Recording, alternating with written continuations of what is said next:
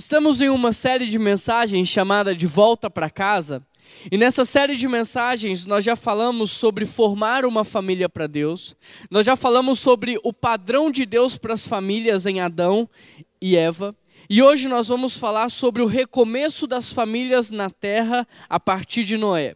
E para isso eu gostaria de convidar você a abrir a sua Bíblia comigo em Hebreus, capítulo 11, versículo 7. O texto diz assim: pela fé, Noé construiu uma grande embarcação para salvar a sua família do dilúvio.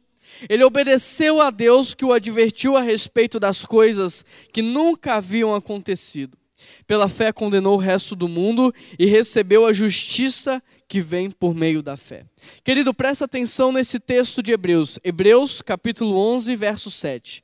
Porque aqui o autor está dando um testemunho acerca de Noé, e ele está dizendo que Noé construiu uma grande embarcação, aquilo que nós chamamos de arca. E eu te pergunto, qual era o objetivo de Noé ao construir um barco tão grande como aquele? Qual era o propósito de Noé ao construir a arca? Será que era reconstruir cidades após o dilúvio? O texto diz que não. O objetivo, o propósito era salvar a sua família. Olha que interessante, porque essa parte do texto aqui é a parte do texto onde vai falar dos heróis da fé. E o mais interessante é que Noé não veio parar na galeria dos heróis da fé porque ele era um grande pregador, porque ele era um construtor de, de cidades ou porque ele construiu uma, uma ONG. Não. Ele não veio parar aqui na galeria dos heróis da fé porque ele ajudou milhares de pessoas ou porque ele construiu um império na terra. Não tem nada a ver com isso. Não foi porque ele era famoso, muito conhecido ou muito popular. Noé veio parar na galeria dos heróis da fé porque ele obedeceu a Deus. Sabe como? Salvando a sua família, percebe? É muito mais simples do que você imagina, é muito mais simples do que você havia pensado. Querido, presta atenção no que eu vou te falar. Toda vez que o diabo quer destruir a vida de alguém, ele começa na distração. Você às vezes pensa, puxa vida, não tenho muito tempo para pastorear como eu gostaria minha casa. Não tenho o tempo que eu gostaria de ter para discipular os meus filhos ou para guiar espiritualmente a minha esposa, mas presta atenção nisso. A questão não é que você tem pouco tempo, a questão é que nós queremos fazer mais coisas do que Deus pediu. E todas as vezes que nós fizermos mais coisas do que Deus pediu, do que Deus mandou, do que Deus ordenou, nós teremos sempre a sensação de que está nos faltando tempo. Por isso, o processo da maturidade envolve reduzir, simplificar e renunciar. E nesse processo de reduzir, renunciar e simplificar, nós vamos voltando para a verdadeira essência nós vamos abrindo mão do que é secundário, do que é periférico, e nós vamos voltando para a centralidade da vontade de Deus. E em essência, o que nós devemos ser é filhos de Deus, formando uma família para Ele. Sabe o que Deus espera de você? É que você seja um bom filho para Ele. E eu te pergunto: você tem sido um bom filho para Deus? Você tem desfrutado da presença dEle, intimidade, comunhão com Ele? Porque o que Deus espera é que você seja um bom filho formando uma família. Por isso, deixa eu te perguntar: se o mundo acabasse hoje, você seria destacado na galeria dos heróis da fé? Se você não sabe, basta você analisar se você tem sido um filho bom, se você tem formado uma família para ele ou não, ou se você está distraído com muitas outras coisas. Querido, essa é apenas a introdução da nossa palavra. Eu gostaria muito que você mergulhasse de cabeça na história de Noé, para que juntos nós possamos aprender com esse homem o que é que Deus espera de nós.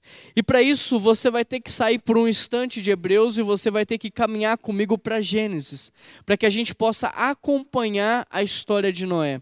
Abra sua Bíblia em Gênesis capítulo 6, verso 5. E se você puder, deixe a Bíblia aberta e vá anotando tudo o que você pode para que você consiga reter o máximo que você consegue. Gênesis 6, versículo 5. O Senhor viu que a perversidade do homem havia aumentado na terra e que a inclinação dos pensamentos e do coração era sempre para o mal. Gênesis 6, verso 5.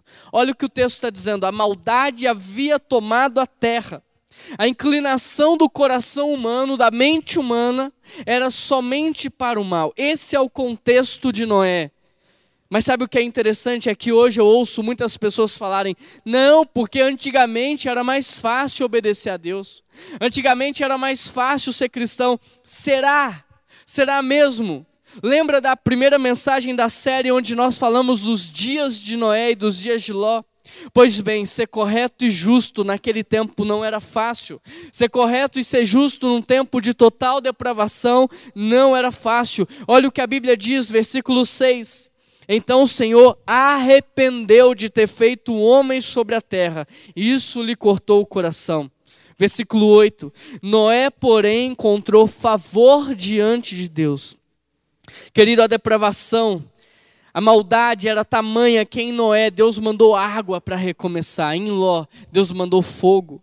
A maldade foi tanta que o texto diz que Deus se arrependeu e ele decidiu recomeçar. Na primeira mensagem eu já trabalhei o significado da palavra arrependimento. Se você não viu, está no YouTube, você pode assistir. Eu vou avançar um pouco mais, mas o que você precisa saber é que Deus se entristeceu de tanta maldade que havia no mundo e ele decidiu recomeçar mandando as águas do dilúvio. Agora, para recomeçar, o texto diz que Deus acha graça em Noé. Querido, você consegue compreender o que significa isso? Deus achou graça em Noé. Você consegue entender que no meio de uma humanidade inteira, Deus acha graça em um único homem, que no meio de tanta gente, um único homem chama a atenção de Deus? E sabe por que Deus acha graça em Noé? O verso 9 diz: Porque Noé era um homem justo, a única pessoa íntegra naquele tempo, e era um homem que andava com ele. Repare que Deus não achou graça em Noé porque ele era extrovertido, porque ele era popular, porque ele era rico, porque ele era poderoso. Não. Deus não achou graça em Noé porque ele cantava bem, pregava bem, liderava vários ministérios na igreja ou fazia missões. Não tem nada a ver com isso. Deus achou graça em Noé porque a Bíblia diz que ele era justo, ele era íntegro e ele tinha intimidade com Deus. É muito mais simples do que você imagina. É muito mais simples. Você não precisa se preocupar com a sua performance, você tem que se preocupar com o seu caráter. Você não precisa se preocupar com a sua reputação, com a sua fama. Você tem que se preocupar com a sua vida com Deus. Agora, será que nos dias de hoje Deus acha graça em você? Porque eu tenho a impressão que nós estamos muito mais preocupados em sermos famosos e talentosos do que sermos pessoas íntegras com caráter aprovado diante de Deus. E a Bíblia diz: Noé era justo. E essa é a primeira vez que na Bíblia a palavra justo vai ser conferida a um homem, vai se referir a um homem. Agora, o que isso significa? Que Noé não pecava? Será que é isso que significa? Claro que não. A Bíblia faz questão de nos mostrar o quanto Noé era um homem como muitos de nós e era um homem pecador. A Bíblia faz questão de nos mostrar isso. Portanto, a justiça de Noé não vinha das suas obras. A justiça de Noé era uma dádiva de Deus para ele, era um presente de Deus para ele em resposta à fé que ele estava exercendo dia após dia. Hebreus 11, 7, o texto que nós lemos no início diz: pela fé, Noé, quando avisado, construiu a arca para salvar a sua família. Querido, presta atenção. Todos nós temos tentado viver uma vida de santidade. Todos nós temos buscado integridade, temos buscado viver uma vida correta diante de Deus, mas a verdade é que a gente continua a pecar dia após dia. E é aí que vem a beleza da obra de Deus, porque Deus imputa no injusto a sua justiça. É aí que vem a beleza da obra do que Jesus Cristo está fazendo, porque Ele está imputando justiça naqueles que são injustos, à medida em que, pela fé, nós vamos crendo nas Suas promessas, nós vamos nos entregando à Sua vontade e nós vamos praticando a Sua palavra. Ou seja, o justo é declarado justo não por aquilo que ele faz, mas por aquilo que Deus está fazendo na sua vida. Porque nós não somos salvos porque deixamos de pecar. Nós somos salvos por causa daquilo que Jesus fez por nós naquela cruz, por causa daquilo que o Espírito está fazendo nesse exato momento. Essa é a beleza da obra de Deus em nossas vidas. E Noé é este homem que vivia num mundo corrupto. E ainda que ele fosse diferente dos demais, ele continuava sendo um homem pecador, mas porque creu em Deus, a justiça de Deus foi imputada nele. Que Deus! Que Deus! A segunda coisa que nós podemos observar é que o texto diz que ele era íntegro. Presta atenção. Justo é o que o homem é diante de Deus, mas íntegro é o que o homem é diante dos outros. É o que o homem é diante da família, é o que o homem é diante da cidade. Íntegro descreve a sua conduta diante das pessoas. Íntegro é você ser irrepreensível. E ser irrepreensível não significa que você não vai errar. Ser irrepreensível significa que quando você errar, você vai estar sensível para se arrepender, e mais do que isso, você vai assumir a sua responsabilidade diante do seu erro, você vai pagar pelo preço e você vai corrigir a sua postura e a sua conduta. E por isso você vai ser irrepreensível. E por isso você vai estar acima da repreensão. Por quê? Porque você já corrigiu os seus erros. Íntegro é você estar inteiro diante de Deus e diante das pessoas. Diante de Deus não era justo, mas diante das pessoas Noé era correto. Caminhava reto, sem desvio, sem distrações. Não era justo porque ele teve fé, mas íntegro porque deixou essa fé transformar o seu jeito de viver. Porque uma fé que não me transforma, ela na verdade é apenas uma expressão de religiosidade, porque a fé implica numa transformação de vida. E é aqui que entra a terceira característica de Noé. O texto diz que ele era obediente. O texto diz várias vezes: Noé fez tudo quanto lhe ordenara ao Senhor. Querido, o interessante é que no hebraico não existe duas palavras, uma para ouvir e outra para obedecer. No hebraico existe uma palavra só que descreve os dois atos. E Noé é esse homem que não separa ouvir do obedecer. Tudo que ele escuta de Deus, ele pratica. Tudo que ele tem de direção de Deus, ele vive. Noé, para vocês terem uma ideia, é citado mais de 50 vezes na Bíblia como referencial de vida para os seres humanos. E isso, como eu disse, não tem nada a ver porque ele era pregador, não tem nada a ver, não é por causa disso. Não é porque Noé era extrovertido ou não, não era porque Noé era popular ou não, mas sim porque Noé andava com Deus. Mas sim porque Noé formou uma família para Deus. Por isso ele é um referencial de vida, porque ele obedeceu o propósito que Deus tinha para ele. Versículo 10 diz: Noé gerou três filhos, Sem, Cã e Jafé. Sem, Cã e Jafé. Queridos, nós precisamos entender isso. Deus só criou duas instituições na terra: a família biológica e a família espiritual. Deus o tempo todo está formando uma família para si.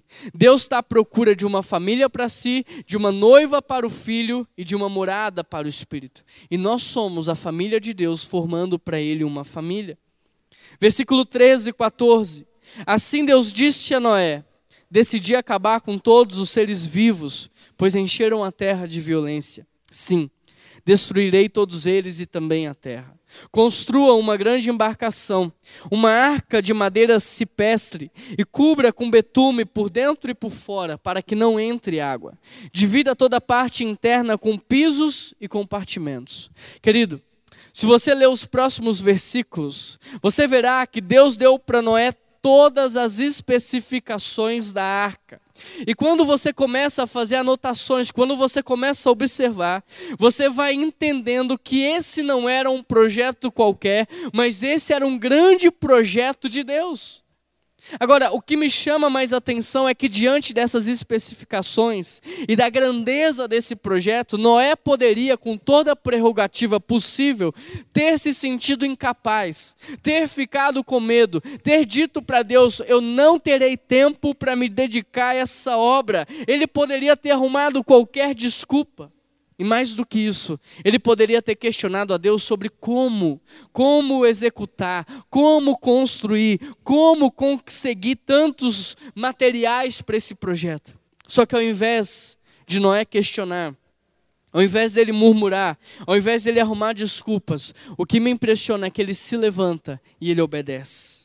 E essa postura de Noé nos mostra o quão íntimo de Deus Noé é porque qualquer pessoa no lugar dele agiria de maneira diferente.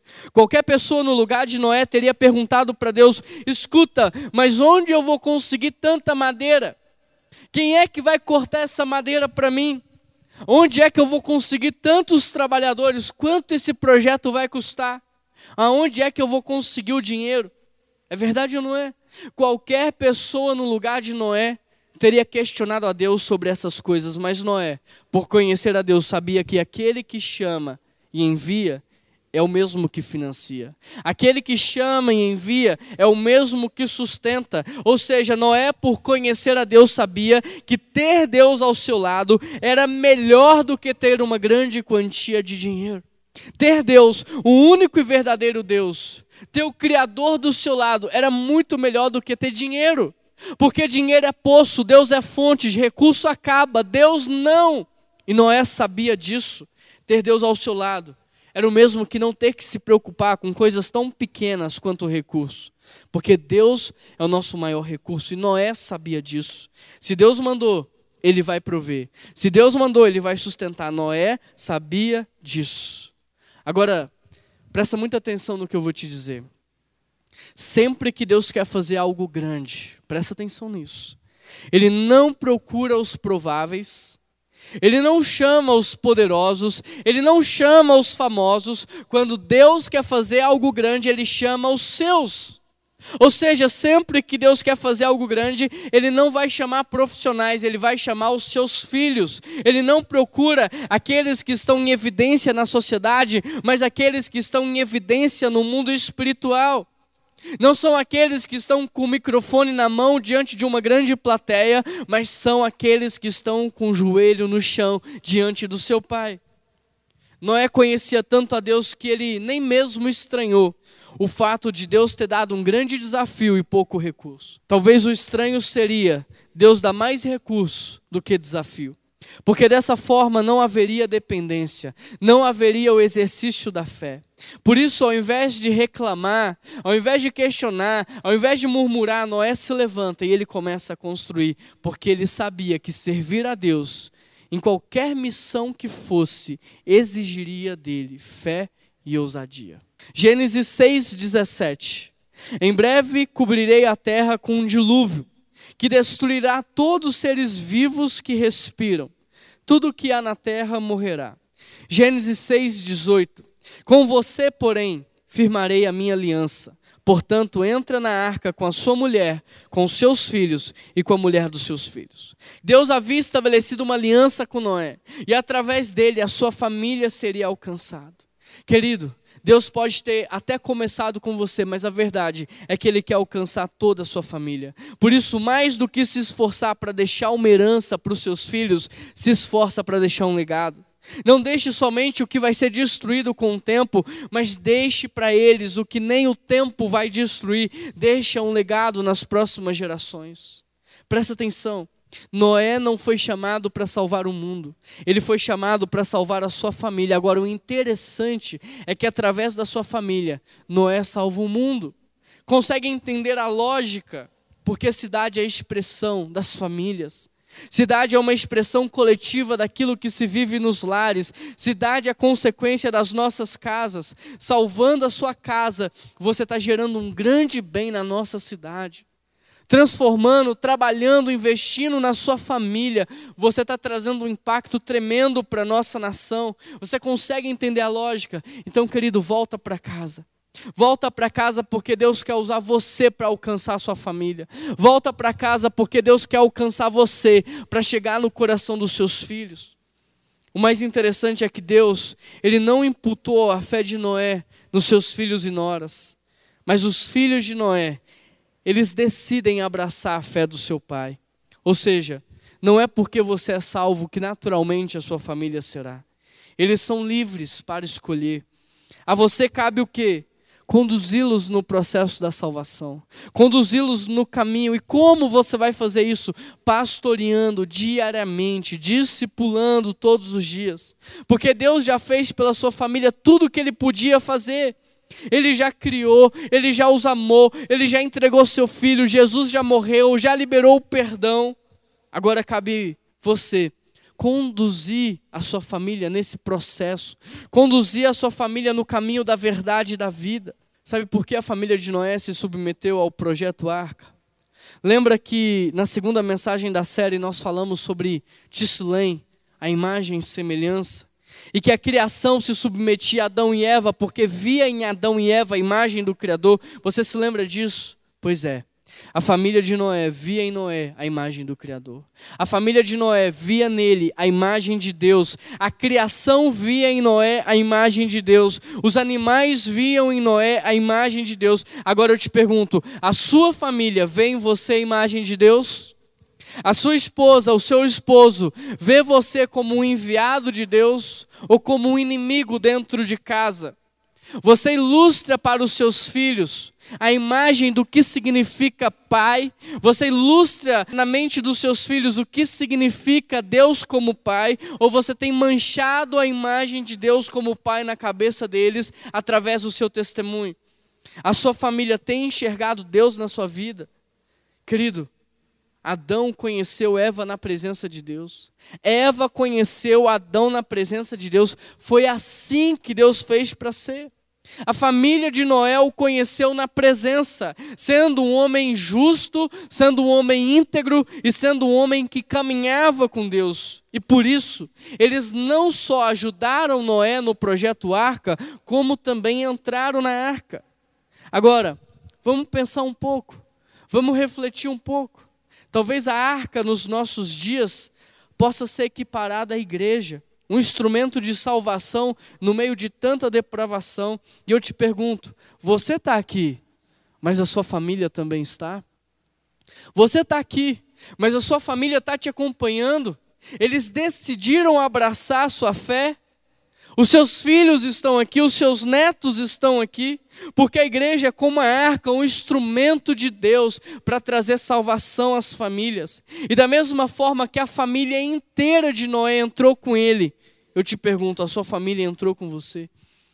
Ela está seguindo os seus passos, ela está abraçando o seu exemplo, ela está abraçando a sua fé. Porque o que você precisa entender que este é um tempo de Deus para você voltar para sua casa e alcançar sua família. Sabe como? Primeiro com muito jejum e muita oração. O quanto você ora e jejua pela sua família revela o quanto você almeja a salvação deles. Não é o quanto você sustenta a sua casa que demonstra o quanto você os ama, mas é o quanto você ora e jejua que demonstra o seu verdadeiro amor. Querido, fazer o que você faz, até o governo faz, com bolsa moradia, bolsa família, bolsa escola, saúde gratuita e por aí vai. Portanto, mais do que sustentar sua casa, o seu papel é lutar por eles no mundo espiritual, é orar, é jejuar. A Bíblia diz: ninguém tem maior amor do que aquele que dá a vida em favor dos seus amigos. E eu te pergunto: você tem dado a vida em favor dos seus? Você tem morrido, se sacrificado para que a sua esposa, para que os seus filhos, para que o seu marido conheça a Deus? Versículo 18 diz: Com você, porém, firmarei a minha aliança, portanto, entre na arca com a sua mulher, com seus filhos e com as mulheres dos seus filhos. Deus mandou entrar primeiro na arca Noé, a sua esposa, seus filhos e as esposas dos seus filhos. Por quê? Porque primeiro a gente ganha a nossa casa. Primeiro a gente salva a nossa família. Não adianta você ganhar o mundo inteiro e perder a sua família. Não adianta você conquistar todas as coisas e perder a sua família. A Bíblia diz: aqueles que não cuidam dos seus, especialmente da família, negam a fé e são piores do que os descrentes.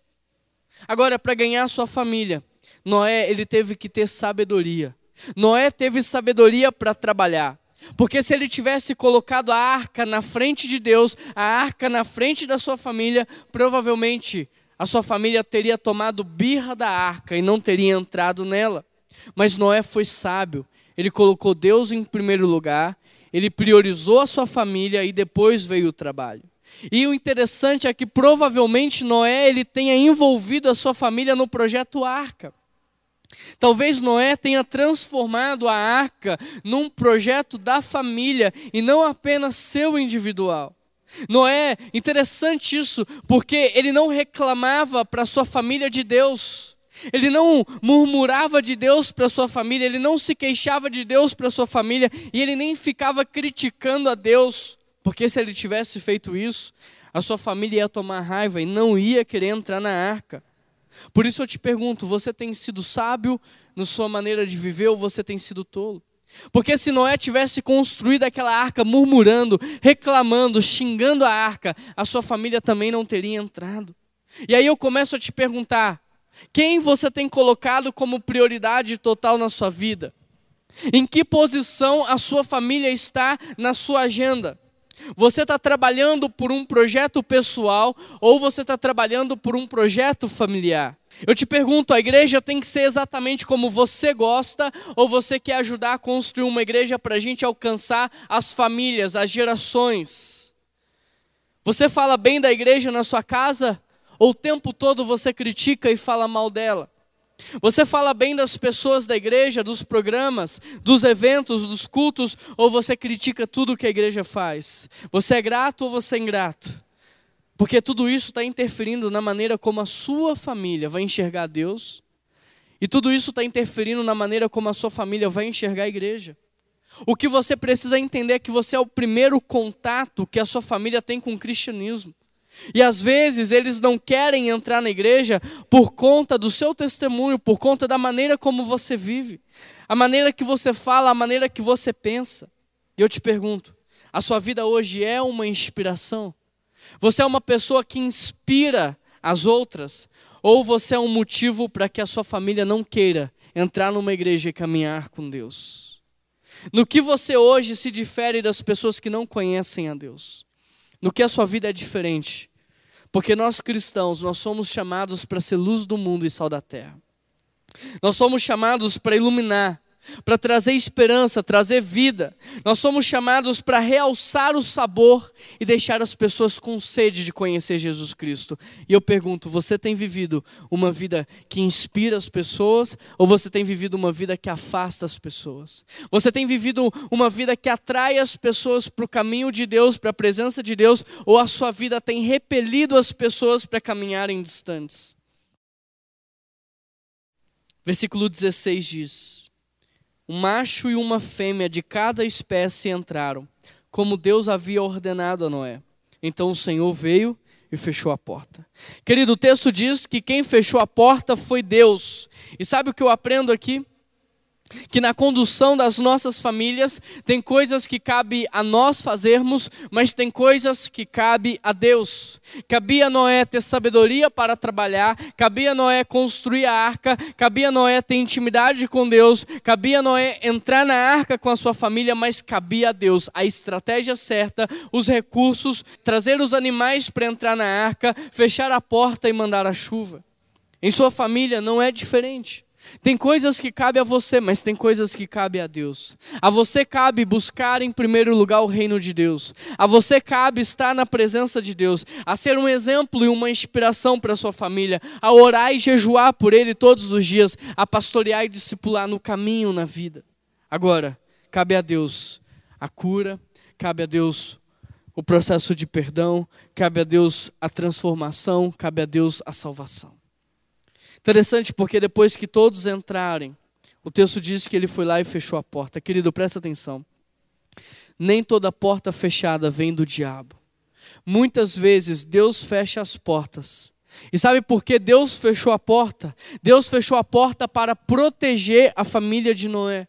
Tem porta que Deus fecha na sua vida porque Ele te ama. Tem porta de emprego que Deus fecha porque Ele sabe o que você estava fazendo e Ele sabe onde aquilo ia dar. Tem porta que Deus fecha na sua vida para proteger o seu casamento, se é que você me entende.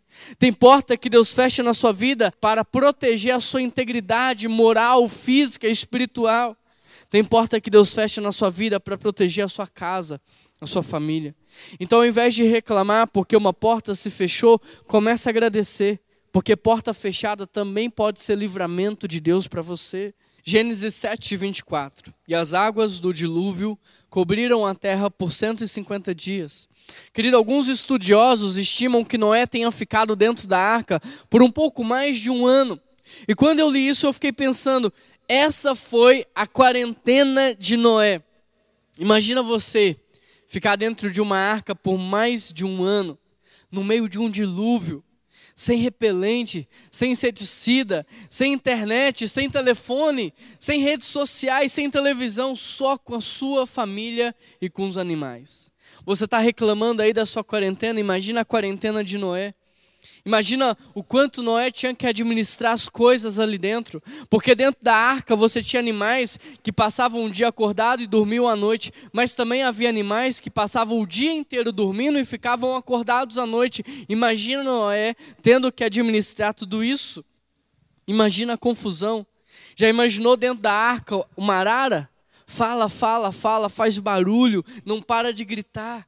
E talvez a arara possa se equiparar àqueles que estão dentro da nossa casa e que falam demais, mas não ajudam com nada. Falam demais, mas não fazem nada. Tem ideia para tudo, sugestão para tudo, mas não ajuda em nada. Já imaginou dentro da arca o papagaio que repete tudo o que você fala? E ele talvez possa se equiparar aos fofoqueiros que estão dentro da nossa casa que ficam levando intriga, levando fofoca, colocando uns contra os outros. Já imaginou dentro da arca o macaco que não para quieto, fica pulando de galho em galho? E talvez ele seja como aquele que não fica quieto dentro de casa.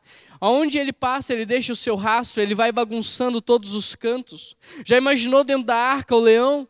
Nervoso, altivo, orgulhoso. Talvez ele se equipara àqueles que estão dentro da nossa casa e que só querem mandar acham que sabem mais do que os outros, que são mais merecedores do que os outros. Já imaginou dentro da arca a cobra, traiçoeira, venenosa? Talvez ela se equipare àqueles que ficam te enrolando com a lábia, te aprisionam emocionalmente. E a zebra, que é branca, mas tem manchas pretas. Talvez ela seja como aqueles que bancam uma espiritualidade inexistente, dão lição de moral em todo mundo, mas não têm um pingo de caráter. A zebra me lembra aquelas pessoas que pensam que são santas, mas está todo mundo vendo o pecado, está todo mundo vendo as manchas, está todo mundo vendo a maldade. Agora, da mesma forma que Noé teve que administrar tudo isso, da mesma forma que ele teve que lidar com tudo isso, hoje não é diferente, nós temos que administrar com maestria as pessoas dentro da nossa casa, gerir os conflitos, ser pacificador, sabe, agir com amor, agir com bondade, pastorear o coração das pessoas, direcionar as pessoas que estão dentro da nossa casa. Por isso, a série de Volta para Casa não é uma série para você voltar para casa e ficar vivendo como se nada tivesse acontecido e ficar o tempo todo na TV ou na internet, não. A série de Volta para Casa é para você ser bênção na sua casa, é para você pastorear a sua casa, é para você guiar a sua família. Mais do que representar as nossas casas, a arca também representa a igreja. Porque dentro da igreja há todo tipo de pessoa, com todo tipo de falha de caráter. E o mais interessante é que quando Deus fecha a porta, Ele está protegendo a arca para que a água não entre, mas também para que ninguém saia. E sabe por quê? Porque é melhor você ficar cheio de defeitos junto com a sua família do que sozinho. Com a sua família biológica ou espiritual, a chance para você, porque você vai ser pastoreado, discipulado. Agora, sem a sua família é muito mais difícil. Então fica com a sua família, seja ela biológica, seja ela espiritual, permaneça unido na sua família.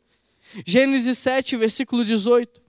Enquanto as águas subiam cada vez mais acima do solo, a arca flutuava em segurança na superfície. Hoje, olhando para essa cena, para tudo que aconteceu, para o tamanho da arca, para a quantidade de animais que entraram, para a quantidade de chuva que caiu sobre a face da terra. Olhando para tudo isso, eu fico me perguntando como é que deu certo, como é que pôde funcionar. Como é que um homem simples, sem recursos, sem capacidade, sem matéria-prima, conseguiu construir uma arca tão grande como aquela? Eu fico me perguntando como é que a arca não afundou com tantos animais, com um peso tão grande. Sabe como? Gênesis 7,5 diz: Noé fez como Deus havia ordenado. Porque ele conseguiu construir? Porque ele fez exatamente o que Deus mandou. Por que não afundou? Porque ele fez o que Deus mandou. Por que, que a família entrou? Porque Noé era obediente. Querido, eu não gosto de pedir que as pessoas fiquem repetindo o que eu falo, mas eu acho que agora é válido você repetir comigo. Repita aí da sua casa mesmo: Eu sou a razão dos meus erros, Deus é a razão dos meus acertos. Deu certo porque Noé obedeceu a Deus, porque eu estou dando certo, porque eu estou fazendo o que Deus mandou. Por que, que eu não estou dando certo? Porque eu estou em rebelião, eu estou em desobediência. Eu sou a razão dos meus erros, Deus é a razão dos meus acertos. Por que, que a minha arca está afundando? Por que, que a minha família não está dando certo? Por que, que o meu casamento está acabando? Por que, que a minha vida financeira não está indo bem? Porque eu não estou fazendo o que Deus mandou. Na Bíblia há princípios para todas as áreas da vida. E princípios são como sementes. Todo princípio bíblico que você vive é como uma semente que você planta, que a seu tempo crescerá, se tornará uma árvore e dará os seus frutos.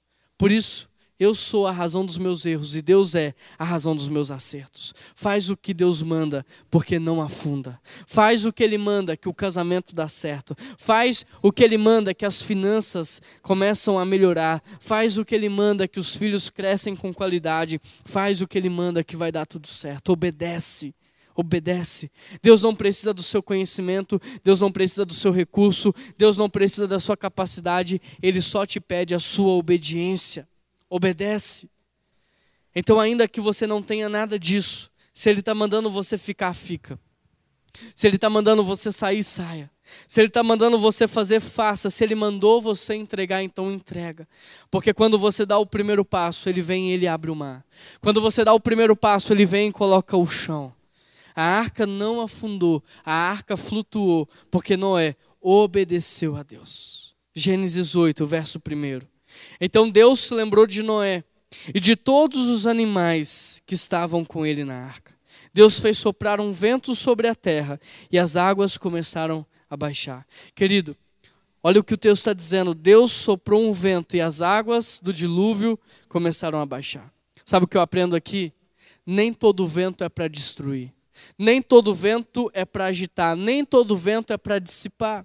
Tem vento que é para acalmar. Talvez essa semana veio um vento na sua vida, ou talvez virá um vento sobre a sua vida, mas não se assuste. Esse pode ser um vento da restauração, pode ser o vento do refrigério, pode ser o vento da calmaria.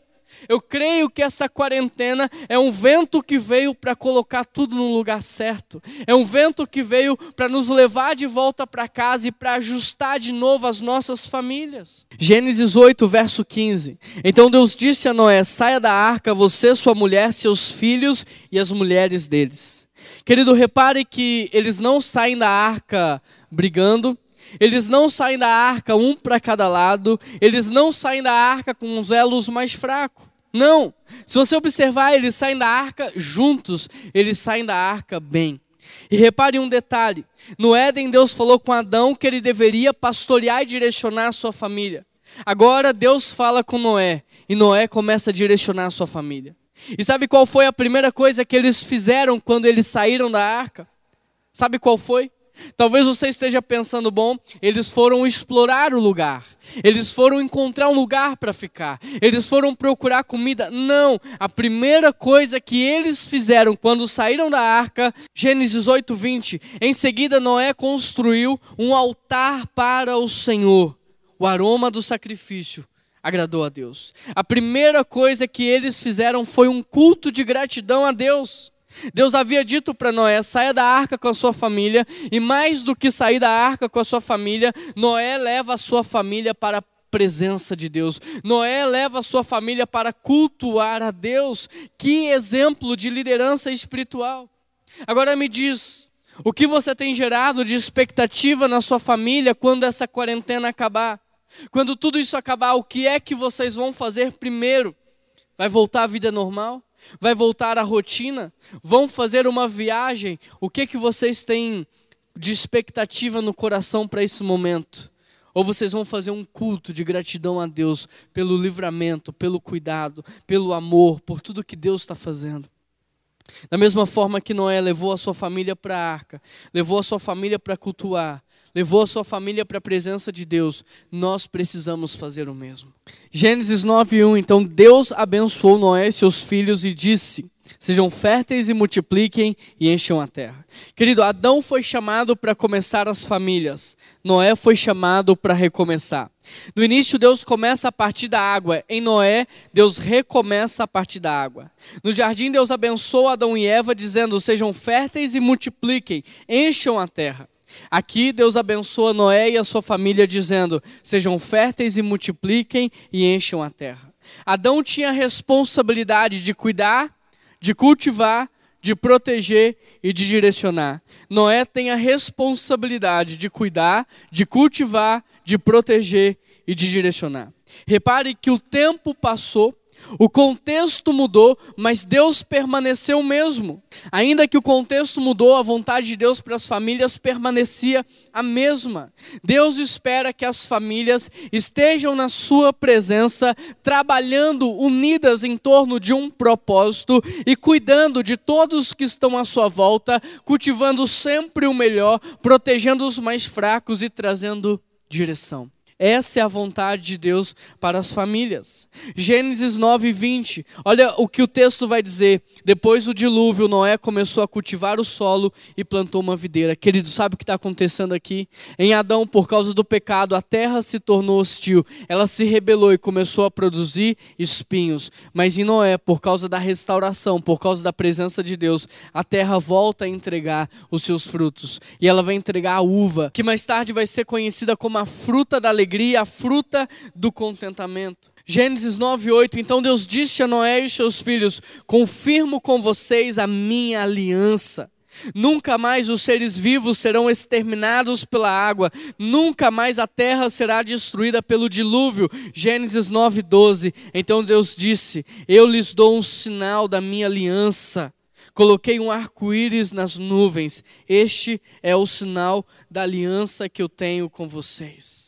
Deus tem uma aliança com o seu povo. Deus tem uma aliança com as famílias. Deus é o maior interessado na sua família. Deus é o maior interessado na restauração do seu casamento. Deus é o maior interessado na sua restauração enquanto homem, enquanto mulher, na restauração do seu relacionamento matrimonial, na restauração do seu relacionamento com os seus filhos. Deus é o maior interessado, mas sabe de uma coisa, Ele quer usar você.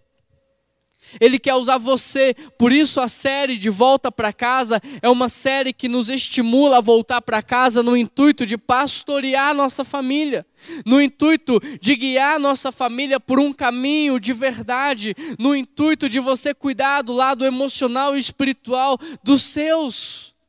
Deus quer usar a sua vida, talvez Deus chegou primeiro em você, mas Ele quer usar você para alcançar toda a sua casa. E da mesma forma que naquele dia Deus deu um grande desafio para Noé, hoje Deus também te dá um grande desafio. E o grande desafio não é construir cidades, não é construir ONGs, o grande desafio não é performance, o grande desafio é ser um filho de Deus formando uma família para Deus. E queridos, se Deus está mandando, apenas vá. Às vezes vai ser preciso fechar os olhos e seguir aquilo que Deus está dizendo, até que aquilo que Deus disse se transforme numa realidade e nós possamos abrir os nossos olhos. Deus está dizendo: volta para casa. É tempo de você se entregar pela sua esposa, é tempo de você se entregar pelo seu marido, é tempo de você se entregar pelos seus filhos e é tempo dos filhos se entregarem pelos pais. É tempo de pedir perdão, é tempo de restauração, é tempo de recomeço. É tempo de formarmos uma família para Deus. Por isso eu gostaria de orar por você. Mas antes de orar, eu queria encher o seu coração de esperança. Porque o que é o paraíso? O paraíso é um lugar criado e ordenado por Deus. Por causa do pecado, nós somos expulsos do paraíso, mas Deus, através de Jesus, está restaurando a terra, Ele está restaurando as famílias, Ele está restaurando o paraíso. Ou seja, à medida em que nós vamos entregando o controle para Deus, à medida em que a gente vai deixando Deus usar as nossas vidas, nós vamos experimentamos o que, o que a teologia chama do já e do ainda não. Nós já começamos a experimentar um pouco desse paraíso, mas não na sua totalidade. O que eu quero dizer é que há um padrão do céu céu para sua família, há um padrão do céu para o seu casamento, há um padrão do céu para a vida dos seus filhos. E quando você entende isso e passa a buscar isso, você começa a desfrutar de algo tão maravilhoso que é a família. Você começa a desfrutar de algo tão maravilhoso e de uma bênção tão grande que é a família nas nossas vidas. E é por isso que eu gostaria de estimular a voltar para casa, para que você possa cultivar na sua casa aquilo que Deus quer. Eu quero orar por você, eu quero orar pela sua família. Eu quero pedir a Deus que possa, de maneira sobrenatural, através do Espírito Santo, te ajudar a ter coragem, às vezes, de pedir perdão, a ter coragem, às vezes, de confessar um pecado, a ter coragem, às vezes, de começar de novo, a ter coragem de dizer o quanto você ama, a pedir ajuda ao Espírito Santo para que você tenha ousadia para pastorear a sua casa, para assumir essa responsabilidade, para cuidar da vida espiritual da sua esposa, do seu marido, dos seus filhos. Eu quero orar por você. Feche seus olhos. Pai, eu quero pedir que o Senhor possa ser com cada família nesse momento, Pai cada família que está assistindo esse culto, participando desse culto, Pai. Ó Deus, que o Senhor possa abrir o coração de cada uma dessas pessoas e que o Senhor possa restaurar o casamento delas. Que o Senhor possa restaurar, Deus, a vida familiar. Que as casas, ó Pai, não sejam ambientes de briga, mas ambientes de paz. Que Deus, as casas não sejam ambientes de competição, mas de unidade. Que as casas não sejam ambientes, ó Pai, aonde haja tristeza, mas sim alegria. Mas tudo isso só vai acontecer se o Senhor estiver presente e se o Senhor reinar dentro dessas casas. Por isso é tempo de ser igreja nas casas, é tempo de prestar culto nas casas, é tempo de agradecer, de adorar, de louvar nas casas, ó Pai. Nos ajuda, Pai, a tornar a nossa casa em uma igreja onde o Senhor se faz presente, onde o Senhor é adorado. E é por isso que eu oro e te agradeço em nome de Jesus.